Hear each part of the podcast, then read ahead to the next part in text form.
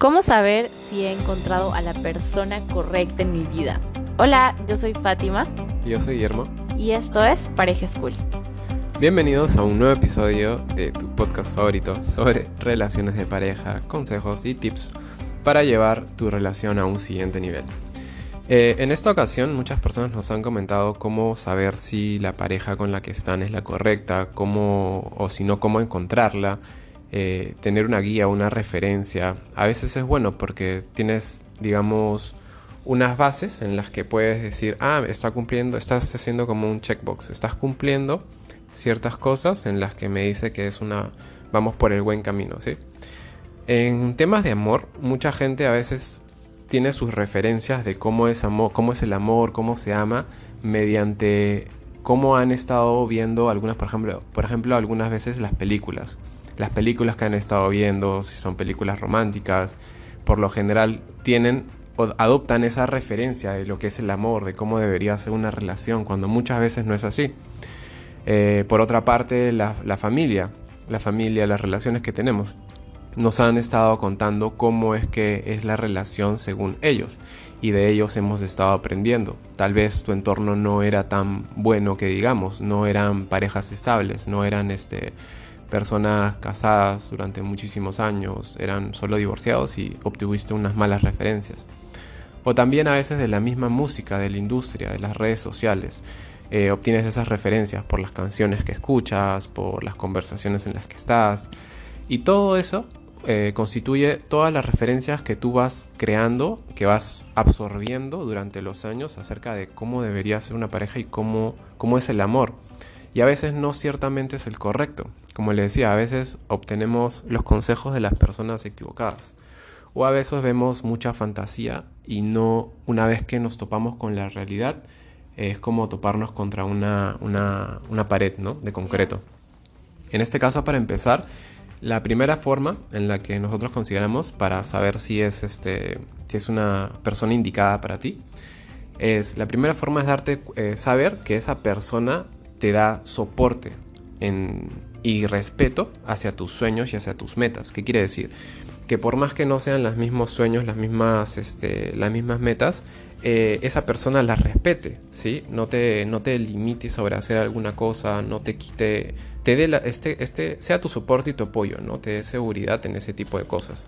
Siempre eh, una relación debe basarse, mucho en el respeto y en el soporte el uno por el otro, ¿sí? Por ahí, este, pues puedes tomarlo de referencia. La segunda es...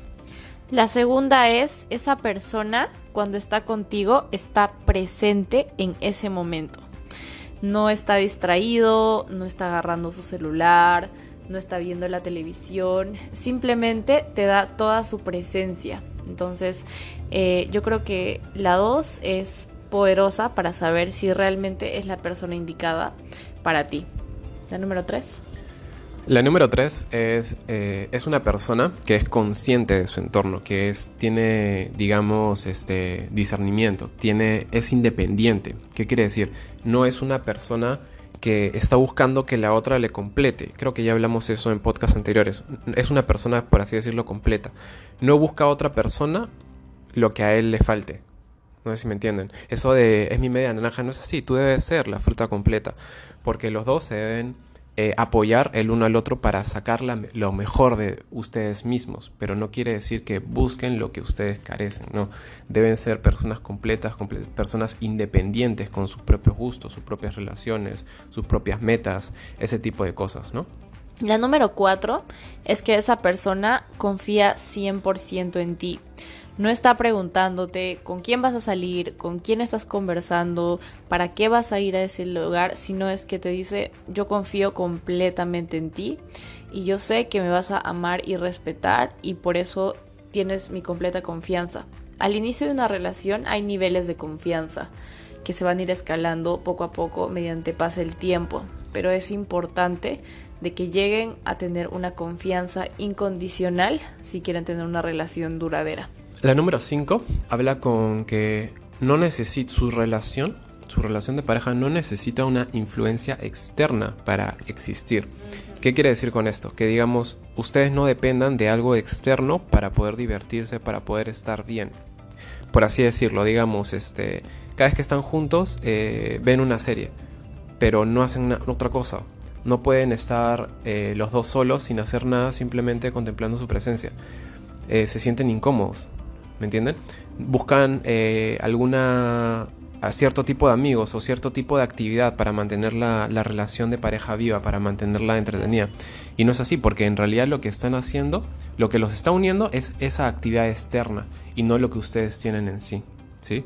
No deben depender de algo externo a su relación para que su relación se mantenga fuerte y, continúe, ¿no? Para que esté, sea entretenida, sea este, espontánea. La número 6 es, pueden estar cómodos sin verse, pero no pueden esperar para volver a verse. ¿Qué quiere decir esto? De que cuando estás sin él no estás frustrado, no te sientes molesto, no necesitas a alguien más a tu lado para sentirte bien, pero no puedes esperar para volver a verlo, para estar con él, para pasar tiempo con esa persona. Exacto, por ejemplo, cuando Guillermo viaja o cuando yo viajo y estamos mucho tiempo sin vernos, estamos bien, cada uno donde está, pero no podemos esperar para volver a vernos, tipo la cuarentena, ¿no? Cada uno estaba en su casa, bien, con el mismo, sin preocupaciones, pero igual no podíamos esperar para volver a vernos y reencontrarnos y reírnos juntos. La número 7 tiene que ver con eh, no tienen que estar de acuerdo siempre en todo cada, una cada uno puede tener sus propios gustos, sus propias cosas. O sea, es eh, casi, voy a decir casi, casi imposible de que estén de acuerdo 100% en todas, absolutamente todas las cosas. ¿Por qué? Porque cada persona es un mundo diferente y está bien no estar de acuerdo en todo. Simplemente hay que respetarse en ciertas cosas. Digamos, si por ejemplo, eh, a mí no me gusta... Eh, tal, tal bebida, tal jugo o digamos tal mascota, pero a ella sí, ok, lo respeto. Eh, simplemente estamos, hay un, hay un respeto mutuo, ¿sí? No, no es que siempre tenemos, tenemos que estar de acuerdo en todo, ¿sí? Esa es la idea. Respetarse por encima de todo y no tratar de siempre, siempre estar de acuerdo en absolutamente en todo, sino saber sobrellevar la relación con ciertas diferencias que puedan tener, porque a veces en las diferencias está, está lo, lo, importante. Exacto. la número 8 eh, no tienen que gustarte los amigos de la otra persona. O sea, tú puedes tener un círculo de amigos, la otra persona puede tener un círculo de amigos, pueden salir, pero tú estás bien con eso. O sea, no necesariamente tienen que gustarte o tienes que estar siempre con ellos, pero pueden estar bien con esa diferencia. La número 9 tiene que ver con, puedes, tú puedes ser tú mismo sin ningún tipo de filtro. ¿Qué quiere decir esto? Eh, no te comportas de cierta manera cuando estás con esa persona, no eres otra, no eres la persona de Facebook, no eres la persona del Instagram, etcétera, ¿no? Puedes estar tranquilo de ser tú misma frente a esa persona y viceversa. Tu pareja está siempre siendo transparente y siendo ella misma frente a ti. No están dibujando papeles, dibujando ciertas imágenes o personas que, que no son.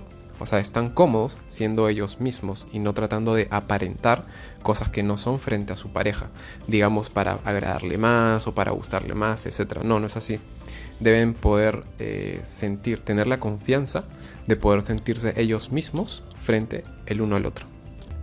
Y la número 10 es que al momento de discutir, eh, uno se da cuenta que no es el hecho de saber quién es en lo correcto o quién está equivocado, sino saber que juntos pueden lograr a una conclusión eh, correcta o sana.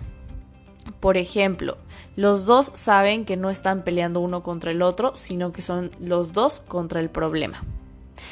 Estamos muy felices de que hayas llegado hasta aquí.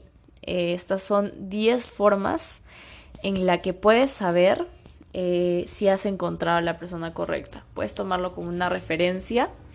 Eh, no tiene que ser como 100% ley, sino puedes tomarla desde tu perspectiva lo que te guste. Y gracias por haber llegado hasta aquí. No te olvides de seguirnos en nuestras redes sociales. Estamos como Pareja School en YouTube y en Instagram y en Spotify. Entonces, gracias por haber llegado hasta aquí. Que tengas un lindo día. Chao, chao. Chao, chao.